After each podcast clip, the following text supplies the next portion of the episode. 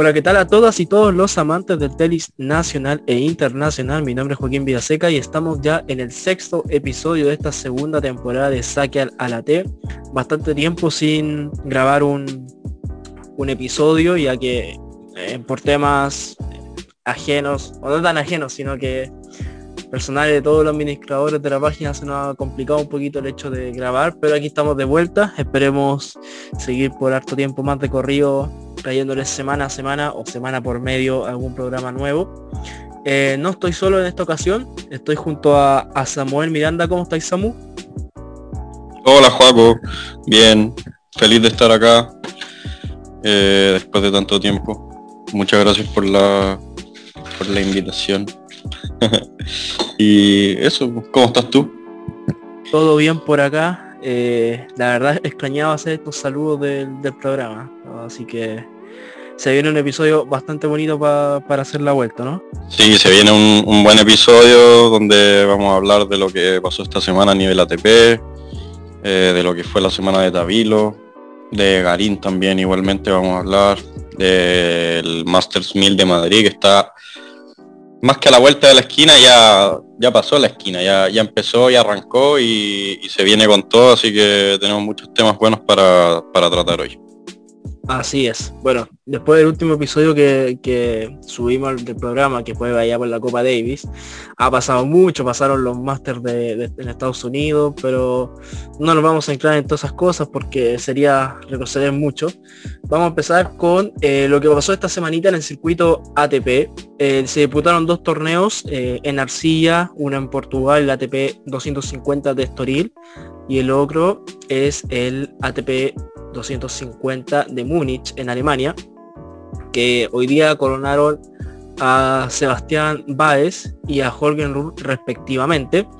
Eh, es interesante porque ah, son los primeros títulos ATP de ambos jugadores, eh, del danés y del argentino. Vamos a comenzar hablando un poquito de, eh, de la semanita de Seba Baez, que la tuvo, eh, no sé si complicada, porque la verdad no, me he visto todos los partidos, no sé, no me vi los partidos, no sé ni cómo, no sé cómo jugó, me imagino que bien, porque eh, Estoril tenía un cuadro que tenía a, a Oyer Aliassín como primer sembrado, a, bueno, ¿quién era el segundo que se bajó? Casper Rudo, ¿no? Era... No, no era Ruth. no, era... Era Diego, era Schwarzman creo. Ah, era Schwarzman. Sí. Schwarzman se bajó y entró Verdasco como la virus. Verdad, verdad, verdad. Bueno, tenía a Marin Sich por ahí también, a Tiafoe, que fue el finalista. En presencia sudamericana también estaba, aparte de Seba Bae, eh, Fede Coria y Hugo Delien y Pablito Cueva, el uruguayo, que siempre aparece para estos torneos 250 en, en Múnich, eh, Estoril, eh, todos los 250 Lyon, creo que hay una TP con 50 Lyon, no sé todavía si se hace todavía no. Pero, pero bueno, hablemos un poquito de, de Baez que debutó en primera ronda con un cómodo 6-1 6-3 al local Joao Sousa. Todos conocemos ya el tenis de Seba Baez, lo ha demostrado muchas veces partiendo por los torneos Challenger acá en Sudamérica, los de la Legión, a principios de este año cuando disputó los ATP, el de la de la región de Sudamérica, que llegó a, la final en uno, que cayó ante Albert Ramos, creo que fue en Buenos Aires, ¿cierto? ¿O en Córdoba? Recuérdame. Buenos Aires. Buenos Aires, si Córdoba fue, fue Tabilo, ¿cierto? Sí, exacto. En Buenos Aires, que cayó. No, en Buenos Aires, en Buenos Aires cayó con. perdió con Sonego, 6-3-6-3. ¿Con Sonego? Sí, con Lorenzo Sonego. Ese dato no lo tenía. Yo, pensé que había sido Albert Ramos. No, Albert Ramos perdió con. Ah, ah, ay, calmado, estoy confundido. A ver, ¿Baez no llegó a la final entonces en Argentina No, no, no llegó a la final de, de Córdoba Open. Ah, llegó, a la final del Santiago. En Santiago, llegó a la final, pues, estoy puro hueveando. Eh, eso cabro es. Donde perdió con, perdió con Pedrito Martínez. Mira, Juan, más perdido que la chucha. bueno, eso pasa cabrón porque pasa mucho tiempo sin, sin grabar, si no estaríamos más. Y además la memoria ya no es lo mío, que digamos. Tengo que estudiar muchas las cosas para que se me quede en la cabeza. Pero bueno, entonces retomando, que a lo que voy es que eh, Seba Bae no, no es algo que, que un proyecto recién estamos conociendo. Tal vez a, nivel mundial, los europeos, los estadounidenses recién lo están echando una mirada, pero nosotros ya lo conocemos bastante bien y sabemos las capacidades que tiene, en especial eh, en la arcilla.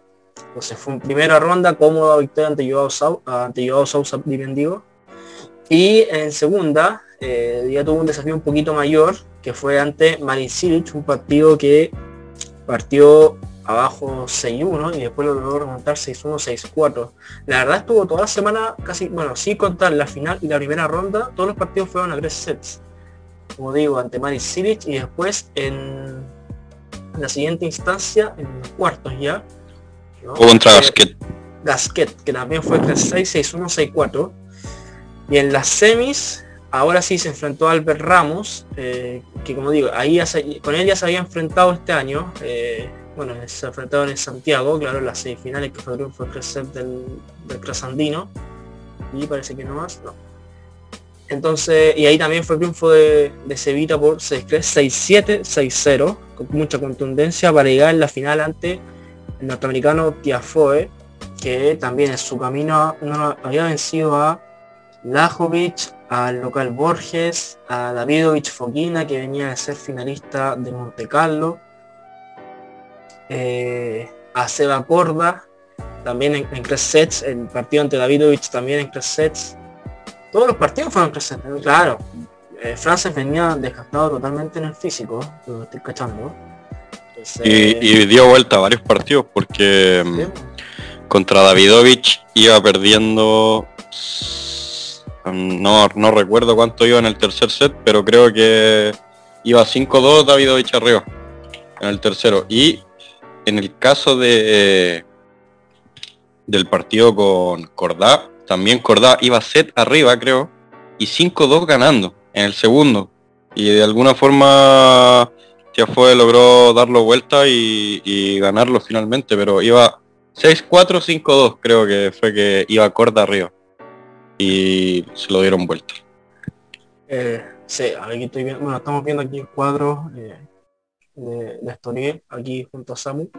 Y en la final fue hoy día un 6-3 a Tiafue que, ojo, no hay que hay que destacar que Tiafue va a ser el primer rival, el, rival en primera ronda de, de Cristian Garín en Madrid. Ya vamos a tocar eso, pero ojo que el hecho de todos los partidos que jugó esta semana y todos los sets que disputó y el tiempo en cancha es un dato a considerar ante una posible baja. Esperemos que, no sé, en realidad no sé si esperar que se juegue, que no se juegue, o sea, que le cambien al rival, la verdad. Gago, si quiere volver, tiene que ganarle al jugador que sea, porque todos sabemos lo que juega Gago, las condiciones que tiene. Pero no sé, algo me hace presagiar que puede ser que Francia se, baje, como puede que puede que no, depende también. Supuestamente Madrid ya empezó hoy día, pues ya empezaron algunos partidos de primera ronda, pero creo que Garín juega para el martes. Sí. sí, hoy día empezó Madrid. Em, se jugaron unos pocos partidos de primera ronda porque en el cuadro masculino fue casi todo qualis. Em, hubo una que otra sorpresa. Jack Draper, el británico, le ganó a Sonego en dos sets. Yo creo que bastante inesperado. En 6-4, 6-3 para un jugador que igual viene en alza, eh, joven, todavía no, está dentro del top 100, pero está ahí a las puertas, 120 y tanto del mundo, que ha ganado varios challengers este año, pero en superficie dura, y que no tenía muy buen récord en arcilla, de hecho venía Draper de, de perder la semana pasada contra el italiano Sepieri en un challenger, 6-1 em, y 6-4. En general no, no, él no tiene muy buen récord en arcilla, eh, pero lo de hoy es un, triunfazo. Supongo que las condiciones de Madrid igual como la altura deben haberlo beneficiado en cuanto a la velocidad de la pelota y, a su servicio que son dos de sus grandes pasas y, bueno, consiguió la victoria y un triunfazo para él después de que le dieron una wildcard que fue muy polémica porque viste el tema que hubo entre como los jugadores españoles con las wildcards para Madrid. Draper, fue uno de los que recibió wildcard y hubo mucha polémica al respecto, pero bueno, haciendo buen uso de la invitación. Isner también le ganó a Krajinovic en dos sets. eh, 7-6-6-4 Madrid, que siempre se le ha dado bien a Isner por el tema de lo mismo de antes de Draper, de la altura, que su servicio hace mucho daño, que la, pelota corre más rápido y lo beneficia. Y Evans, un triunfazo ante Del Boni, que yo creo Del Boni es un jugador mucho más de García que Evans, pero aún así el británico logró reponerse, así que buen día para los para los británicos, para los ingleses en Madrid. Esos fueron los tres partidos que hubo de primera ronda en el cuadro masculino.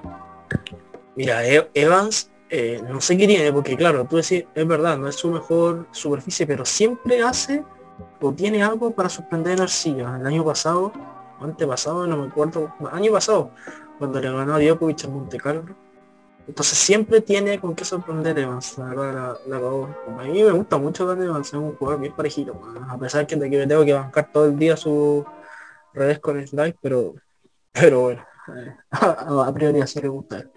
Pero bueno, volvemos nuevamente a, a Estoril, entonces Crufito se va, ese 2 va a, eh, como digo, superó, obtuvo su primer título ATP y también creo que sube harto en el ranking. Si no estoy mal, creo que se metía top 40 o, por ahí. Estoy revisando este minuto, pero tiene, va a tener un buen ascenso.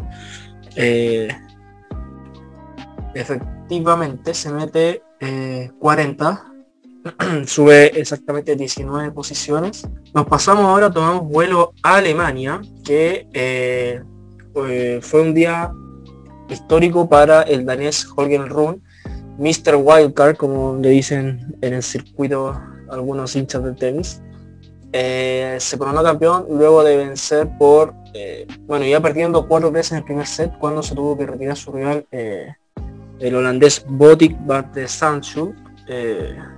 así que bueno, me imagino que, no, que él no quería celebrar un título de esta manera, pero así se le dio. De todas formas, gran semana, muy, muy buena semana para el danés. Eh, bueno, como es de costumbre últimamente, entró con Wildcard a, este torneo. Primera ronda se enfrentó a Giri Lecheca, que eh, fue quien venció a Tavilo en esa ronda final de quali eh, ahí en Múnich. Así que... Ah, pero bueno, ¿qué estoy hablando? Múnich. No, Múnich aquí. Tavilo, a pesar de eso, entró como lucky loser, pero bueno, ya vamos a hablar de eso. Primero metámonos a nivel general con Run 7-6 eh, le ganó al checo y luego en segunda ronda tenía ya un desafío mayor ante Sacha Zverev, el primer sembrado. El torneo también tenía como segundo sembrado a Casper Ruth, como tercer sembrado a Opelka y cuarto a Basilashvili. Eh, fue triunfo 6-3-6-2 para el joven de 19 años sobre eh, que ha sido dos veces campeón ahí en, en Múnich. Eh, el mejor triunfo de su carrera, fue aplastante. La verdad desconozco si fue más por el alto nivel de run que un partido muy errático como es últimamente de costumbre de Zverev. No sé si tú tenías ese dato, Samu. Mm, o sea, bueno, obviamente que Zverev no está a su mejor nivel. Run también está jugando muy muy bien, o al menos este torneo eh, jugó muy bien después de un inicio de año bastante malo en Arcilla, creo que acá vino a Sudamérica y no ganó ningún partido, creo. De hecho, jugó aquí en Santiago. Perdió en primera ronda con con Puccinelli de Almeida, que es un buen jugador de Challengers aún, un brasileño que joven y que tiene, tiene un buen, juego de arcilla. Em, me recuerda mucho a, a ¿cómo se llama esto? Un poco como Alex de Miñaur, su estilo de juego, pero es, diferente, sí, pero tiene un, buen juego joven, tiene materia para ser top 100 en un tiempo más. Y Rune tuvo un, inicio de año en Arcilla, pero pésimo, perdió varias primeras rondas, le dieron wildcard para Córdoba, si no me equivoco. No, para Buenos Aires le dieron wildcard, creo que a Córdoba entró directo. Em, y perdió en primera ronda en Córdoba, en primera ronda en Buenos Aires. Después hizo una cosa muy extraña, viajó a Marsella a jugar en Jardín d'Or, ganó primera ronda creo, sí. Y luego de eso volvió de Europa a Chile, como una planificación bastante extraña, a volver a jugar en Arcilla y perdió con el brasileño Puccinelli Almeida 6-4-6-4. Ya después igual se, afirmó, se anduvo firmando, hizo buen papel en Indian Wells, superó la quali, le ganó a Humbert en dos sets, Humbert que igual está jugando pésimo. Después perdió con Berretini en tres sets en un partido bastante apretado, pero que dejó buenas sensaciones. Y después de eso, la verdad, le perdí la pista. ¿Jugó Miami? Jugó Miami, jugó la quali. Eh, en primera ronda, era segundo sembrado, se enfrentó a Mochizuki perdió 6-1 y retiro. No, recuerdo, probablemente, no, sé, no creo que sea físico. Ah, sí, sí, sí me acuerdo. Tenía una lesión de espalda, creo que publicó en Instagram. Sí. después después esto fue eso, fue campeón, salió campeón de un Challenger en, en Italia. Em, y creo que fue esa, ese, ese día que fue como Cierto. que estuvo muy, muy en boca de todos porque jugó la final del Challenger y y como que una hora después jugó jugó la, quali de Monte Carlo. Que, como que estuvo todo el, todos lados fue noticia y eso y una o sea una situación bastante particular pero que pudo superarla perfectamente. De hecho ganó la quali en, le ganó a Albot y a Creci creo en set corrido. Y luego de eso avanzó una ronda y perdió con Casper Ruud en un partidazo súper apretado, perdió en dos sets, pero perfectamente se pudo haber llevado uno de los dos y nada, simplemente se topó a un jugador de mayor experiencia, de más jerarquía, que el, año pasado había hecho semis en ese torneo, así que eso, una derrota que deja buenas sensaciones. Después, la verdad que no, no lo he seguido mucho. Bueno, le ganó a Garín, eso sí recuerdo, en después Serbia. De Monte, después de Monte Carlo, claro, eh, le ganó en primera ronda en cuadro eh, a Karatsev para subir el dato. después claro, vino la derrota con Ron y partió a Belgrado y se enfrentó en primera ronda a Garín que a quien venció por 6 1 ya después en octavos cayó contra, contra Taro Daniel que siempre Taro Daniel ese japonés siempre me lo encuentro en los cuadros en Europa Arcilla y siempre hace buenos papeles weón, esa buena enferma Sí, sí, es un buen jugador. Eh, Taro Daniel entrenó hartos años en España. Entrenó como 5 o 6 años en España. Su ex coach era español. Y por eso es un jugador súper adaptado a la arcilla. Es súper extraño porque por lo general los japoneses en arcilla, salvo Nichikori, que bueno, Nichikori vale el otro nivel de jugador. Pero por lo general los japoneses no hacen buenos papeles en arcilla. No, no, no tienen buen juego para arcilla. Entonces igual es, es sorpresivo. Igual Run, un jugador, eh, es un, tremendo jugador, eh, tiene muchas condiciones, muy joven, tiene mucho potencial. La verdad yo no soy un gran fan de Run, pero sí es un gran jugador. Tiene un revés, que es un, misil cuando lo suelta. Desde muy chico, desde que era junior, que siempre ha tenido ese revés, que es su mejor golpe, que es súper consistente. Em, salvo cuando se apura, eh, es raro verlo cometer errores de revés. De hecho, contra Zverev tuvo un duelo de reveses muy interesante y, y Zverev, que tiene uno de los mejores reveses del circuito, probablemente uno de los mejores, probablemente top 5 de los reveses del circuito actualmente. Em, eh, Rune lo superó en ese aspecto. Eh, tiene un muy buen golpe, la derecha también la está soltando. En arcilla se mueve muy bien, se siente, o sea, yo la verdad que creo que es un jugador eh, bien, no unidimensional, sino que creo que su juego se puede adaptar a, varias superficies, pero que creo que en Arcía es donde se siente más cómodo. Y, se nota porque tiene una destreza para deslizarse, los apoyos, eh, si necesita reiniciar la, eh, el rally con una bola alta, con, top que, que, pique profundo para poder reacomodarse, lo hace. Entonces creo que la arcilla por el momento es, la superstición donde se siente más cómodo y donde creo que yo, al menos en mi opinión, creo que es donde vamos a ver sus éxitos, al menos durante este tiempo, durante un, corto plazo, no sé, uno o dos años. No, no puedo predecir lo que va a pasar en un futuro, pero por el momento creo que la arcilla es su mejor superficie y esta semana clavó un montón de triunfazos, todos con mucha autoridad. Eh, Lejechka, que igual es un gran jugador de arcilla, el año pasado ganó varios eh, challengers. Zverev, que todos conocemos a Zverev, eh, Rusu Gori, que igual es un buen jugador, a pesar de que la arcilla no es su mejor eh, superficie, pero Run lo aplanó, o sea, le ganó dos juegos. Eh, Oscar Otek igual venía haciendo un tremendo torneo y que es un jugador complicado, muy potente, difícil rebasarlo en velocidad, tiene un gran servicio, pero aún así Rune pudo imponerse de forma fácil en dos sets. Y finalmente la final con Botic, yo la estaba viendo en la mañana. En partido mejor Botic, iba a quiebra arriba de hecho 3-1. Pero en un momento eh, como que tuvo que parar el partido y no, no tuvo una lesión Botic, fue por problemas respiratorios. No, no, podía respirar y por eso se tuvo que retirar del, de la final. No, no, fue una lesión, fue como un tema respiratorio lo de Van de Sanschult. Así que eso, torneazo de Rune y primer título ATP. Yo creo que van a ser muchos más.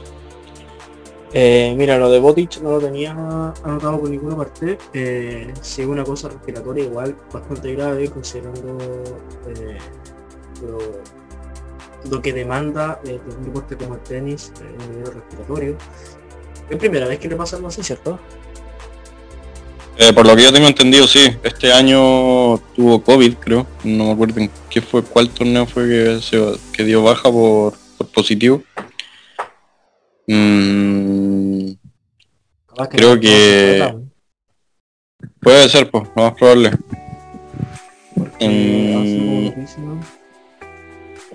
fue aquí tengo aquí encontré un artículo de los muchachos de punto de break que dice que explicar por qué su retirada probablemente diga lo que lo que te pasó lo que nos lo, lo que nos dijiste recién tuve problemas para respirar me era imposible jugar a los 30 minutos de retirarme todo estaba bien. Bueno, así que se sintió mal durante el partido en la respiración y... Sí, estaba jugando muy muy bien. Estaba de hecho... Em, le había ganado a Ruth. Le había ganado a Ruth en un partidazo. Venía jugando a un nivel muy muy alto, también le ganó a Kekmanovic, que es un jugador que ha hecho tremenda temporada y de hecho ya se habían topado este año en, en Indian Wells, si no me equivoco, y había ganado Kekmanovic en dos sets bien apretados. Y venía jugando a un nivel muy muy alto Potic. Pero bueno, una lástima el tema de que tenga que retirarse por, por un tema respiratorio. Fome. Y lo peor es que fue. Era la primera final ATP de los dos. Eh, Botic igual estaba disputando su primera final ATP. Pero bueno, eh, va a subir con su, título 25 puesto en el ranking, va a obtener su mejor posición en el escalafón mundial, el número 45, a su corte 19 años, así que nada, estoy que va, me suma tus palabras con respecto a Rune, yo que va a ganar muchos títulos más, tiene un futuro bastante alentador el ganés, que, que bueno, esperemos que el, tenis, la raqueta lo, lo trate bien y, y que no tenga que pasar lesiones, eh, malos, malos ratos con, cosas ajenas a él, etcétera.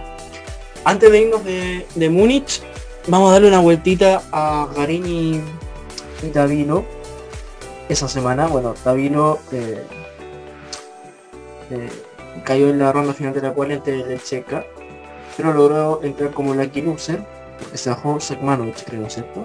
¿Sekmanovic era o...? Krajinovic, Krajinovic, Krajinovic, eh, así que tuvimos duelo de chilenos por tercera ocasión. La historia estaba uno por lado. Eh, en Santiago se enfrentaban las dos veces anteriores, un triunfo para Gago, un triunfo para Tavilo. Eh, el de Tavilo fue este año. Y ahora volvieron a jugar en Alemania. Garín, que en 2019 fue el campeón de este torneo, cayó ante el sur conocido Canadá por 6-3-6-4. Eh, no vi el partido, pero dijeron que, que Garín, bueno, digamos que no está en el momento que, que, que, que ha estado otras veces. Sí está un poco mejor, parece, ¿no? Eh, a comparación a como venía, la gira sudamericana y todo, ya está un poco mejor después de Houston, pero no está al nivel que corresponde, ¿cierto, Samuel? Mira, la verdad que yo no pude ver ni el partido con Run ni el partido con Tabilo. Mm, sí, pude ver todos los partidos de Houston. En Houston me pareció que tuvo un alza en su juego, lo veíamos seguro. Em, de repente de vez en cuando em, metiendo buenos winners de derecha, unos que otros de revés, subiendo bien a la red. Pero como que, no sé, siento que tuvo una involución respecto a esa mejora que había tenido. La verdad que yo no he podido ver los partidos, como te digo. Recién creo que ahora en Madrid voy a tratar de verlo porque el día del partido con Tabilo no había transmisión y el partido con Run me pilló trabajando, entonces no, no podía verlo, pero ahora voy a tratar de verlo en Madrid. Yo creo que es un tema de que simplemente está falta de confianza, está empezando un proceso nuevo con un entrenador con el que lleva un par de meses. Mm, yo la verdad, en opinión personal, creo que no vamos a ver una mejoría inmediata. De hecho, pienso que si juega con ya fue en primera ronda en Madrid, lo más probable que pierda. Pero siento que, bueno, como el mismo le gusta decir que hay que creer en el proceso, eh, Pepe Vendrell es un tremendo entrenador y, y creo que si trabaja y se concentra en lo que tiene que hacer sigue dándole, dándole, dándole, los resultados van a llegar tarde o temprano. Y eso más que nada. Em, yo creo que no hay que esperar que gane un título este año. Probablemente no va a ganar ningún título, quizás ni siquiera llegue a alguna final Mm, sí lo veo. En Houston hay, hay, momentos en que su juego pasa por baches y esos baches le provocan desconfianza. Se nota en su lenguaje corporal que, que como que a ratos hay cosas que no... como que él no puede manejar. En el sentido de que se equivoca y, y como que se frustra. Algo que es, es muy recurrente a lo largo de su carrera, siempre ha sido así, pero eh, creo que Vendrell está trabajando con él en eso. El otro día leí una entrevista que hubo la tercera al que le hicieron a, Pepe. Y decía cosas bastante positivas, así que no, yo creo que hay que tener fe nomás y, darle tiempo, porque estos procesos son largos y esperar que esta vez sí pueda eh, completarse el proceso, que es lo más importante de todo, porque no, no ha podido tener continuidad con, sus técnicos y, creo que eso igual le ha pasado la cuenta. Exacto. Bueno, esperemos que así sea, que, que Gaguito pueda remontar. Eh, se va a enfrentar a que fue ahora en, Madrid. No sabemos si va a llevar un, un que fue cansado o un que fue inspirado. Así que vamos a ver cómo se le da. Eh, pero saltémonos a Tabilo, que bueno, ya le, ganó a Cristian en la primera ronda, después en segunda se enfrentó a Hugo Gastón, el francés, a quien derrotó por 6-2, por 6 4-1 y retiro, y luego se enfrentó a Oscarote, eh, nuevamente lo que había sido una especie de, nuevo duelo que se habían enfrentado en Belgrado, ¿cierto? En Belgrado se habían enfrentado, eh, sí, en la primera ronda que fue triunfo 6-0 se cree para Alemán, ahora fue triunfo de 6-1-7-6 creo, 6-1-7-5, 6-1-7-6. O sea, bueno, es que Ote, Ote, lo mismo que hablamos antes, viene, viene jugando bien, viene inspirado, sí, o sea, era, una, era algo que podía, se podía dar. Eh, pero bueno, ahí, bueno, ya vamos a hablar ahora, ya, saltemos al tiro el tema de Madrid de Tabilo perdió ahí ante Ote y partió rápidamente a, Madrid a disputar el, el Master La Quali. En primera ronda se enfrentó a, a ese Girón, que creo que no muy no viene muy bien. Eh, no sé si en la o en la temporada, creo que no, en la temporada no viene muy bien el estadounidense, ¿cierto?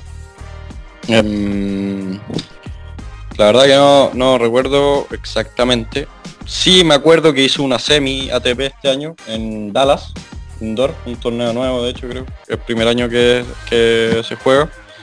Mm, perdió con Jenson Brooksby si no me equivoco. Pero después de eso, la verdad es que tengo entendido que ha estado en una, en una racha de derrotas súper importante. Em, lleva varios partidos seguidos perdiendo. Bueno, la arcilla jamás ha sido su fuerte, a pesar de que tiene un juego eh, que podría adaptarse a Arcilla de un jugador muy muy rápido de piernas que, eh, puede traer bastantes pelotas, que tiene buena distribución. La verdad que, bueno, como es gringo, probablemente está acostumbrado a jugar en pista dura, entonces en general no, no le va a ir bien en arcilla. Son pocos los jugadores estadounidenses que, les va bien en arcilla. Pero tampoco era, o sea, aunque venga en mala racha, un, un juego igual bastante complicado. Así que un buen triunfo por parte de Tavilo. Sí, Girón es un jugador que, eh, claro, no tiene su mejor no tiene su mejor desempeño en arcilla, pero este año sí, por ejemplo, había llegado a cuartos de final de la TP de Acapulco, le ganó el camino a, Carreño Busta tres sets, perdió después con Tsitsipas, y después encadenó una racha de derrotas fuerte, cayó en Indian Wells contra Musetti, en Miami contra Fuxovic, en Houston ante Tiafoe, Monte Carlo ante Davidovich, en Barcelona ante Coria, en Múnich ante Gastón y ahora, bueno, Tapilo en Madrid. Así que fue un buen triunfo de, Jano, considerando que venía de, Alemania, que no son muchos muchas las horas de, viaje, de distancia. Entonces llegó, se logró aclimatar bien y, logró superar al estadounidense. Y hoy, lamentablemente, no, se le pudo dar a, la segunda raqueta de nuestro país, que tenía que jugar ante David Goffin, el belga, que todos sabemos el nivel que tiene Gofan, que tiene un ranking de, y más que nada, un tema de lesión más que nada, ¿cierto? No, no por mal desempeño, sino que una lesión le vino a Gofan, ¿cierto? Que ahora está 55. Em, tuvo hace dos años creo fue que tuvo una lesión, o tres años, fue en 2019 parece en Jale, que tuvo una lesión de tobillo importante. Y bueno, entre la pandemia y, y la gravedad de la lesión le costó volver y, y ahora sí está recuperando su nivel, de hecho fue campeón hace un par de semanas antes de Monte Carlo, eh, donde hizo una semana pero espectacular, le ganó a muchos jugadores buenos en Clay. Sí, Gofan también siempre ha sido un buen jugador en Clay, pero su fuerte siempre fue jugar en pistas duras. Y, a mí me parece excelente, o sea, Gofan es un jugadorazo, debe tener uno de los mejores reveses de los últimos años. Em, un jugador que el propio Djokovic, Rafa o otros jugadores siempre han dicho que tiene uno de los mejores reveses. Incluso Djokovic alguna vez armando em, armando su tenista ideal puso el revés de Gofán por encima del de él. Y... Pero era, era con, jugadores actuales. Claro, era con jugadores actuales. Ah, ah, ah. puso, el, puso el revés de Gofán y, Igual el Gofan tiene un revés, pero espectacular. El tema es que. Bueno, lo que pasa es que cada vez que se arman esos como del tenista ideal y está, yo siempre encuentro que es muy parcializado. Por ejemplo, no sé, el otro día había una encuesta y vi que eligieron como el mejor revés de la historia el de Federer. ¿Puede haber sido revés a una mano? No, no, no, no. Era todos los reveses. De hecho, estaban Albandian, Murray, eh, Bjorn Borg, eh, Nole, Babrinka y, y pusieron por encima el de Federer, que bueno, eh, lo entendió los que conocen o son fan de Rogers, saben que uno de sus peores golpes, bueno, que es un gran golpe, pero uno de sus peores golpes siempre ha sido el revés, de hecho. Eh, así fue como le ganó Nadal siempre a Rogers, cargándole derechas al revés. Y, me parece, no sé, como poner el revés de Federer por encima del de Babrinka o por encima del de Djokovic o de Murray. Eh, a mí lo que eh, eh, es un poco está bien, yo entiendo, todos son fan de Federer, pero es un poco irreal, porque la verdad es que no, no es mejor que el revés, no tiene mejor revés que ninguno de sus jugadores. Mira, yo veo dos puntos en estas situaciones. Lo primero, con respecto a lo de Federer, mira, yo soy fan de Federer, pero yo reconozco que no es el golpe predilecto de Roger el revés. Estamos claros. Eh, Roger cuando quiere, cuando gana un punto, tiene que hacer una mezcla de, varios factores para ganar una, derecha buena, un revés decente. No es un golpe ganador, weón. Esa es la buena. Tiene un revés lindo, que es distinto. Un revés una mano, weón, no, y, el, revés de lo que tiene el revés de Federer es que es un golpe sumamente versátil, en el sentido de que em, tiene el slice, tiene el drop, sube a la red y volea maravilloso con el revés, pero el revés en sí no es un golpe para considerarlo el mejor revés de la historia, ni mucho menos. el revés de Babrinka es más que el revés de Federer. Ahí hablando de revés a una mano. El revés de Djokovic, el revés de Murray o el revés de Nalbandian también son reveses que son mejores que el de Federer. Pero eh, eh, también el de Skate puede ser eh, el de... O sea, el revés de Federer es un tremendo golpe, pero no es el mejor revés de la historia ni mucho menos. Bueno, hablando de Gofan, volviendo a Gofan. Ah, calma, pero antes de hablar, antes de hablar quería que con respecto a eso que dijiste de la, de la encuesta esta que están parcializadas y todo, a mí me ha pasado mucho que cuando estoy participando de esta encuesta, que intento hacer lo más, lo más imparcial posible, hacer lo, que mejor, aunque tenga que dejar mis gustos de lado, pero siempre veo los resultados que al final a los cuatro mejores llegan lo, el Big Three y pucha, no sé, Sampra, bueno, o, eh, los, los tres grandes, Agassi, o los tres grandes, o, o Y no se entiende, por ejemplo, en, lo mejor revés de la historia que esté Nadal, weón. Nadal. Nadal, puta, llevan con mucha Rafa, weón. No tiene un más revés. No, para nada, weón. Pero no, no, weón, no, no entra. No entra entre, puta, no, no puede ser mejor que el de Nalbandián, weón. El revés de Nalbandián, hermano, weón, en una, weón, en una bomba. esa Lo que pasa es que, a ver, es que, no sé. El revés de Nalbandián era una locura. Hacía lo que quería con el revés. El tema es que, bueno, también hay muchos jugadores que están ahí porque igual es, es muy, muy, muy difícil ponerse, no sé, a, buscar todos los tiempos de, toda la historia y ver cuál es el revés. Quizá gente anterior te hubiera dicho que el de McEnroe era uno de los mejores reveses de la historia y yo estoy totalmente de acuerdo. Después, no sé, una persona actual te puede decir que el revés de Fe, o sea, el revés de Zverev es mejor que el de McEnroe, ¿cachai? Pero son momentos diferentes. Entonces, yo creo que también, bueno, esas encuestas como que también tienen que ver con que eh, están dentro de los grandes jugadores. Y si tú revisabas, por ejemplo, la encuesta que en este caso es de la de una página que se llama, que es de un, chileno, que es una página en inglés, o sí, que se llama Break the, Deuce. Break the Deuce. Y em, había jugadores, yo creo que, no sé, no, recuerdo exactamente, pero había jugadores como todos de mucho nivel, pues. Estaba Murray, Cuerten, Sampras, no sé. De hecho, creo que todos eran campeones de Grand Slam. Bueno, eh, volvamos, volvamos con Gofán. Bueno, Gofán. Eh, no, con Tabilo. Con Tabilo. Eso, con Tabilo, perdón. Bueno, y hoy, día Tabilo partió con, con Gofán, entonces lamentablemente se queda sin la posibilidad de jugar el cuadro principal de Madrid.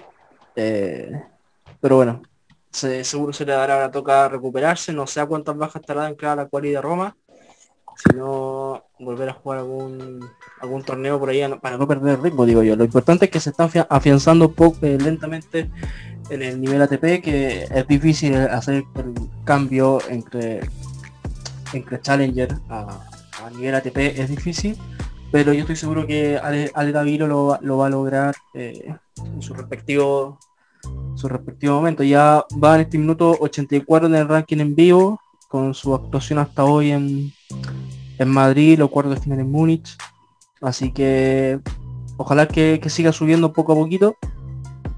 Seguimos, cambiamos de tema, bueno ya hablamos de los dos primeros torneos de, o sea, el primer bloque ya lo cerramos con los dos eh, torneos de Múnich y de Estoril, eh, además de la participación de Ale David hoy en la Quali de Madrid.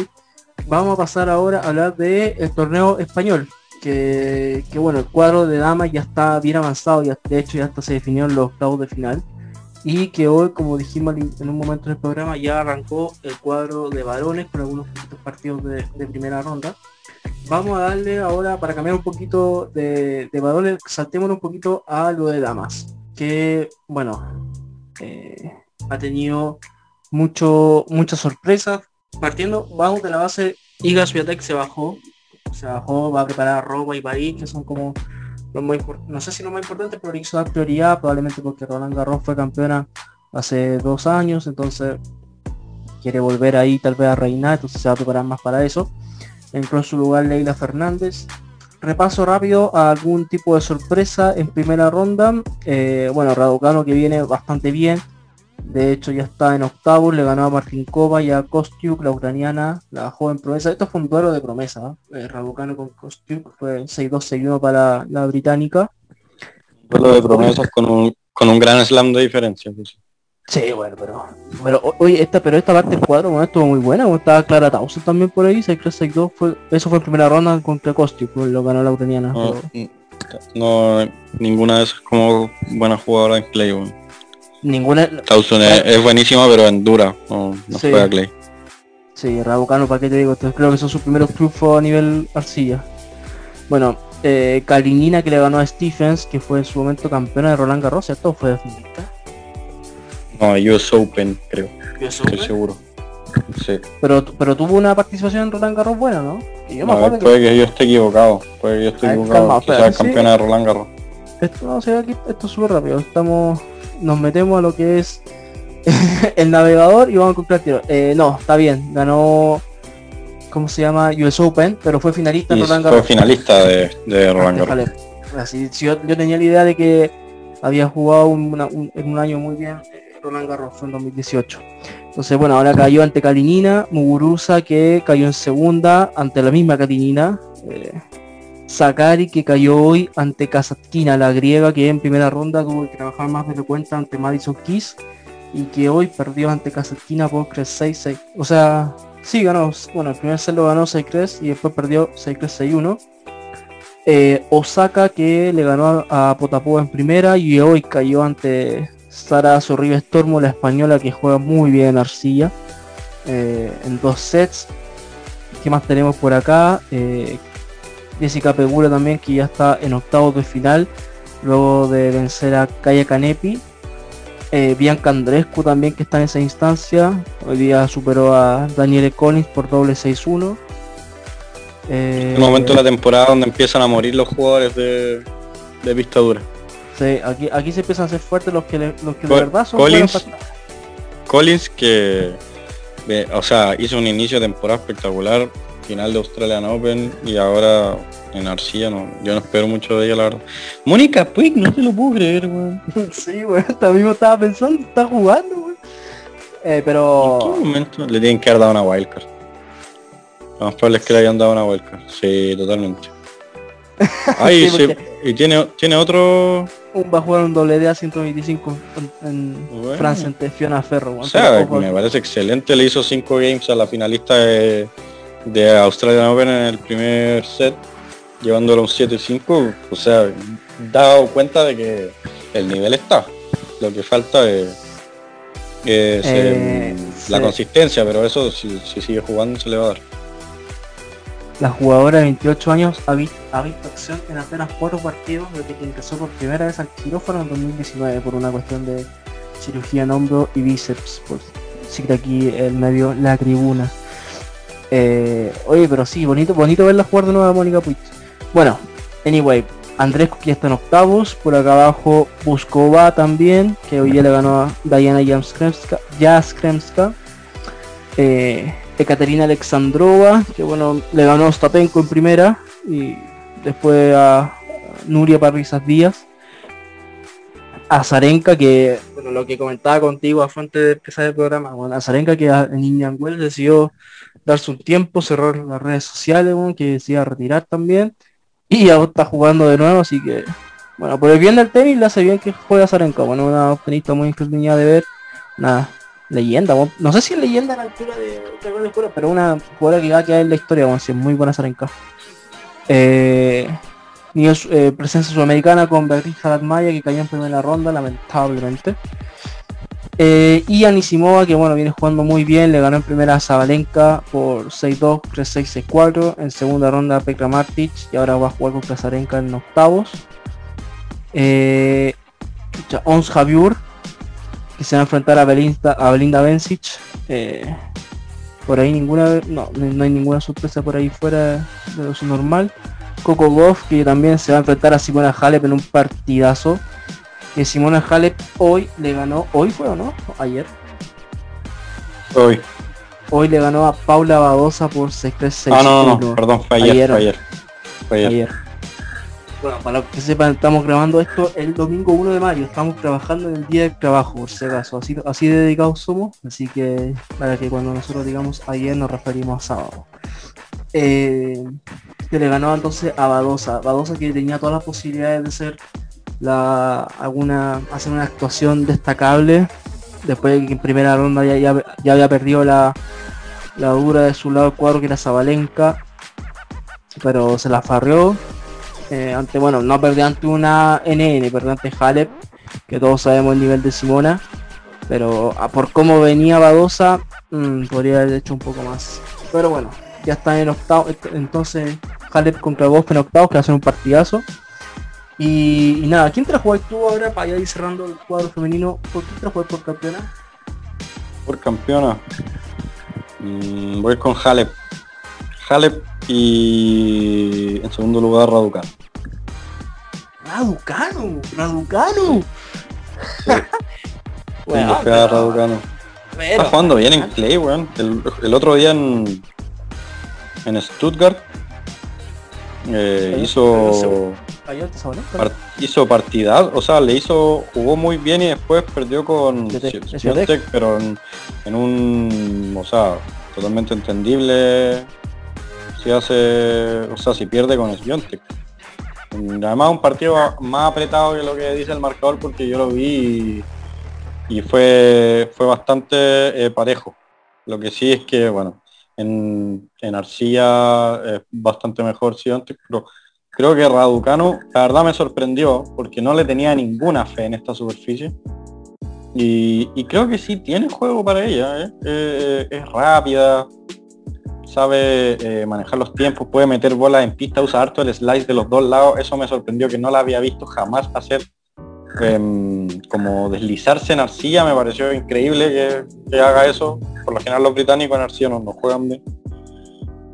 Pero sí, sí le tengo fe, creo que yo Raducano, una jugadora ultra talentosa. Un nivel de talento que no, tiene cualquiera. Y creo que más pronto que tarde van a volver los éxitos y los títulos allá después de ese US Open que la, llevó hasta la estratosfera y pero creo que de verdad siento que es una jugadora pero muy muy talentosa y le tengo mucha fe. Pero Halep, Halep, Halep, la primera. Yo creo que también va a ganar Halep, o tiene eh, la máxima favorita. Pero yo, por el lado superior, me la voy a jugar a mi a la caballita ganadora, weón. Bianca Andrescu, weón, que se va a meter en la final. Bianca Andrescu, weón. Mira que no viene tan, tan bien, pero la tengo fe, weón. O no Mañana pierde Andrescu. No, wey. Nunca tan bufa, weón. Mira, perdió. igual no, no, es buena Pegula en, en Arcilla tampoco. Eh, mira, perdió en octavos ante Zabalenka, en Stuttgart. Y digamos que en Arcilla tampoco, que le ha ido mal tanto a, Andrés Cosi. Sí, o sea, no tiene grandes resultados. Pero mira, le tengo fe esta semana. Bueno, era un tipo por qué no tengo fe. Cerramos el cuadro femenino. Pasamos ya al último, o bueno, casi ya último bloque del, capítulo, que se nos ha hecho extenso, pero bueno, valía la pena después de tanto tiempo sin hablar de tenis el cuadro masculino de Madrid, que, bueno, vamos a ir ahora viéndolo rápidamente entre los dos Samus, vamos a ir diciendo nuestro ganador en cada uno de los partidos, ¿vale? Vale. Ya, primero, primera ronda, bueno, Djokovic que pasa libre. Segundo, segundo partido, Carlos Jimeno Valero contra Raúl Monfils. Yo voy por Monfils, imagino que tú también. Sí. Jimeno va a jugar, pero no, no creo que le gane a Monfils. Tenemos alerta de partidazo, Andy Murray, Dominic Tim conche tu manga. Yo creo que puta, weón. Gana Murray. La verdad igual pienso que gana Andy, está jugando súper mal team. No, no está sólido para nada, está súper poco consistente, cometiendo muchos errores, le cuesta mucho mantener su servicio. Igual, Murray tampoco viene bien, o sea, va a ser un partido bien partido bien extraño. o sea, hace cinco años este hubiera sido un partidazo con la central llena, pero ahora igual van a jugar en la central, aunque no sé si va a estar lleno. Eh, igual pienso que gana Murray. Si en este partido hay un punto con más de siete pelotas, weón, corridas de lado a lado, weón, eh, grábenlo, weón, y guárdalo para la historia, weón, porque no, no creo que se ve mucho, weón. Eh, un ver Chapo. Chapo. Un partido como para tirar una moneda al aire y... Porque no... Chapo igual en Madrid tiene una buena participación. Hace un par de años hizo semis. No me acuerdo con quién fue que perdió, con Sverev parece. Eh, Chavo no es un mal jugador de arcilla, es muy atolondrado, sí, en el sentido de que se apura demasiado y eso le pasa la cuenta en una superficie donde tenéis que tratar de meter hartas pelotas en pista y jugar con eso. Pero bueno, Humbert también es, un jugador muy muy similar a Chapovalo. Eh, como el mismo concepto, jugador zurdo, que pega mucho, sube la red, es agresivo, tiene buen servicio, joven, pero también tampoco está pasando por un buen momento. Si bien ganó eh, antes de ayer, hoy día perdió y entró como lucky loser. No sé, yo creo que gana Chapo la verdad. Yo también. Luego, Uber Urkach, Hugo Delian. Bueno, a mí la gente, no, no, no la gente, sino que nuestros seguidores en el post que subimos de infografía de grandes duelos en primera ronda puse Urkach Delian, weón, porque weón, dije Delian igual puede dar la sorpresa, si weón, igual arcillero, weón, no, no, juega mal y Urkach, digamos que tampoco en ese momento no tenía el gran, no tiene un gran, no era no es la arcilla, es una superficie, weón. Porque no puedo mentir. Y la gente dijo, oh, pero Delien, weón, ¿cómo van a meter a Delien ahí? Así como, efectivamente perdió Delien con un catch, pero tampoco es una weá tan lejana, weón. Sí. Era un buen partido, weón. No, este, le juega mal en.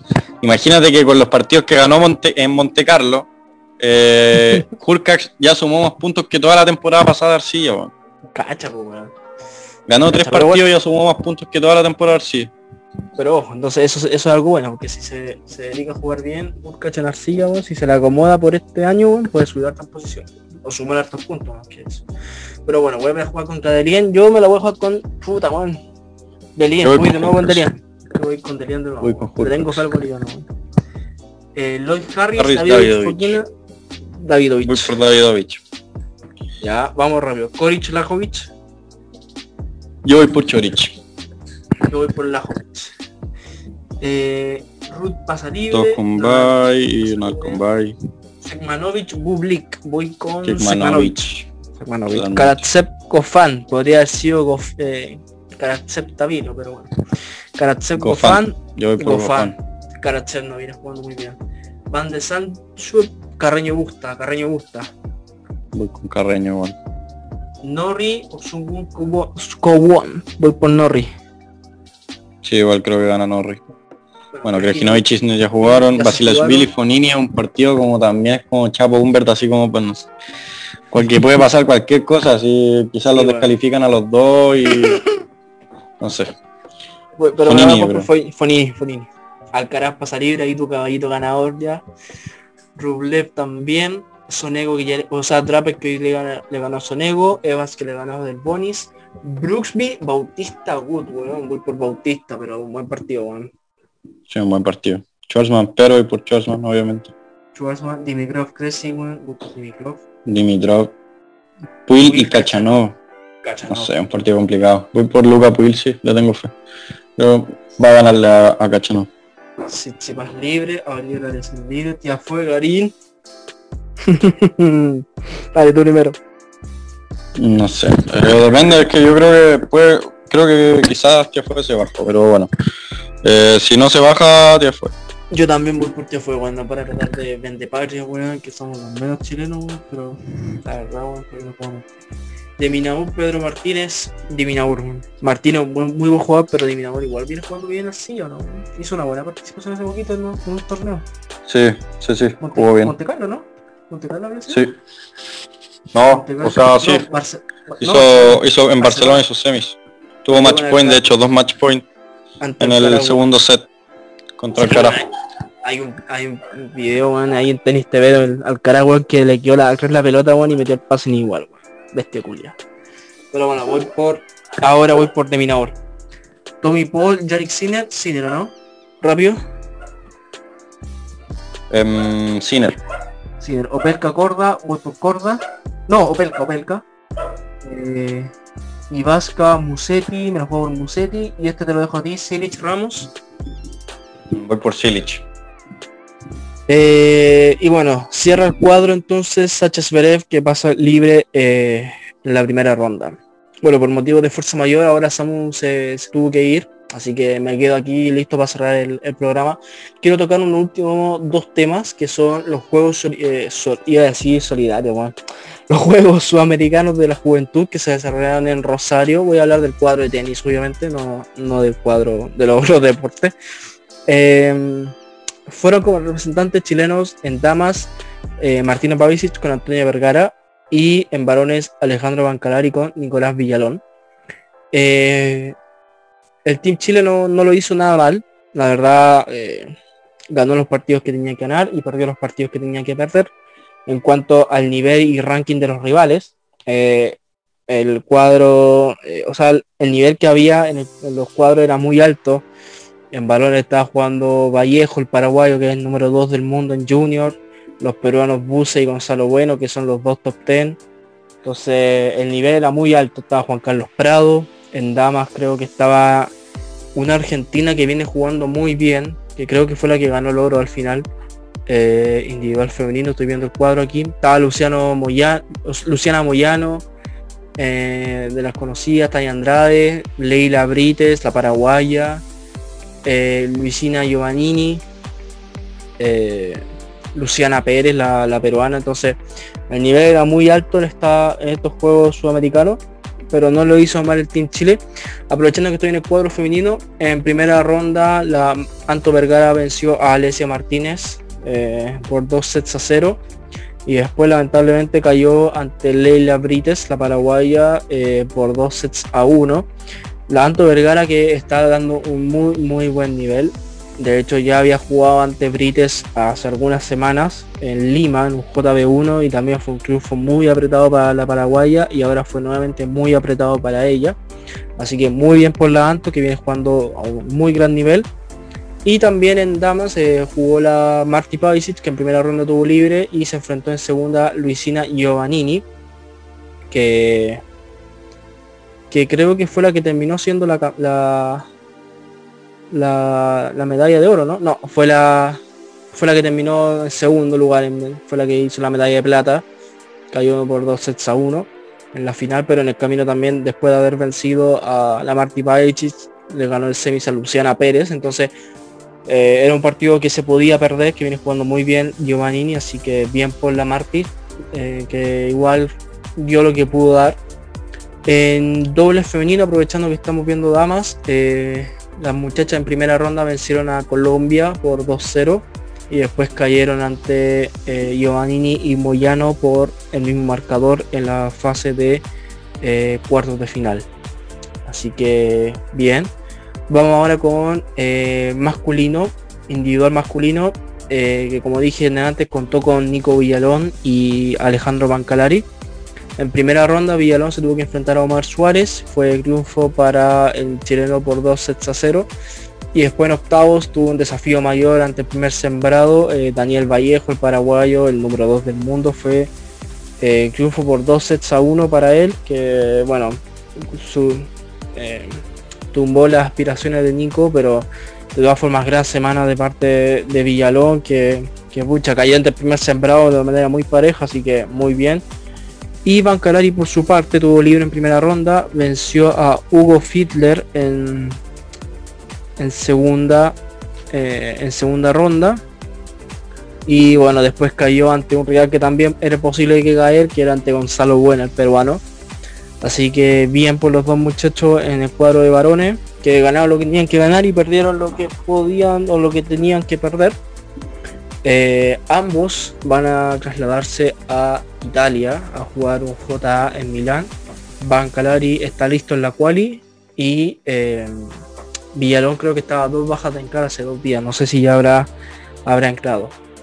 Seguimos con varones, nos vamos al de dobles masculino, que fue donde Chile dio su mejor cara en el en tenis, de la mano de Bancalari y Villalón, que tuvieron libre en primera ronda. En segunda vencieron a los ecuatorianos eh, Rodríguez y Suárez, para luego caer en semifinales ante los peruanos Gonzalo Bueno e Ignacio Buse, lamentablemente, pero eh, tuvieron que jugar la medalla por el bronce y fue triunfo para los chilenos ante los argentinos Juan Manuel Lacerna y Lautaro Midón eh, por dos sets a cero.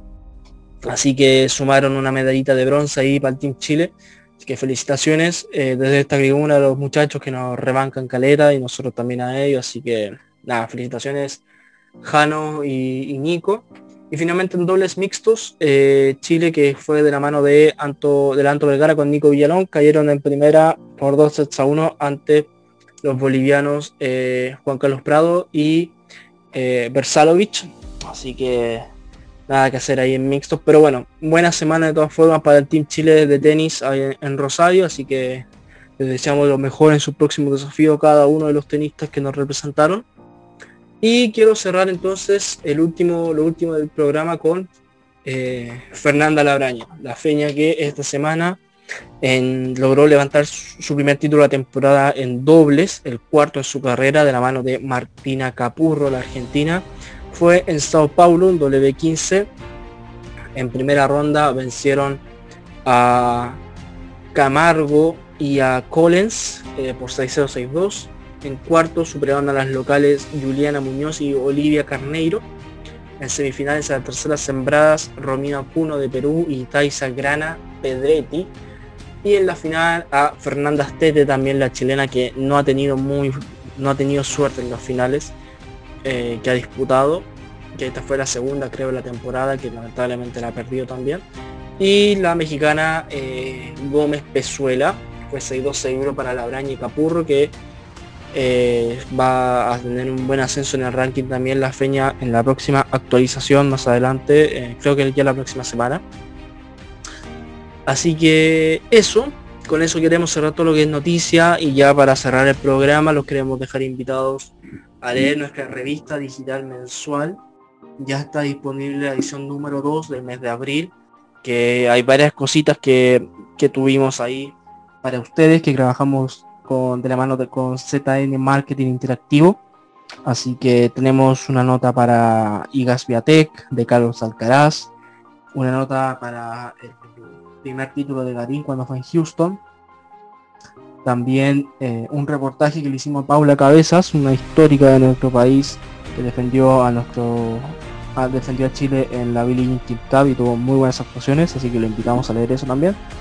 Y finalmente una entrevista junto a Joaquín Flores, eh, el joven tenista junior, Así que están todos invitados, lo pueden leer pues, nuestras historias destacadas en Instagram, que tienen acceso directo a las dos primeras ediciones de marzo y abril. Ya estamos trabajando para la de mayo, así que espero que les guste mucho la revista. Eh, tenemos varios vamos a tener varios cambios durante la semana en cuanto a los formatos, las publicaciones y, otras cosillas por ahí para que para que estén bien atentos a la página, somos más de 3.220 personas, estamos muy felices por ese número. Así que nada, de corazón les deseo, y bueno, ya no, en lo personal y a nombre de todo el grupo que compone un jugar con una muy buena semana, un muy buen mes de mayo, que, bueno, este capítulo les sirva para distraerse un poquito en este día 1 de mayo, que fue bastante extenso como dijimos en un momento, pero hablamos de alto tenis que era necesario. Así que eso, un fuerte abrazo a cada uno de ustedes, eh, cuídense mucho, y ya nos estaremos escuchando, esperemos ya de manera más seguida por estos lados en Spotify y Apple Podcast. Un gran abrazo, síganos en todas nuestras redes y seguimos. Un gran abrazo. Chao, chao.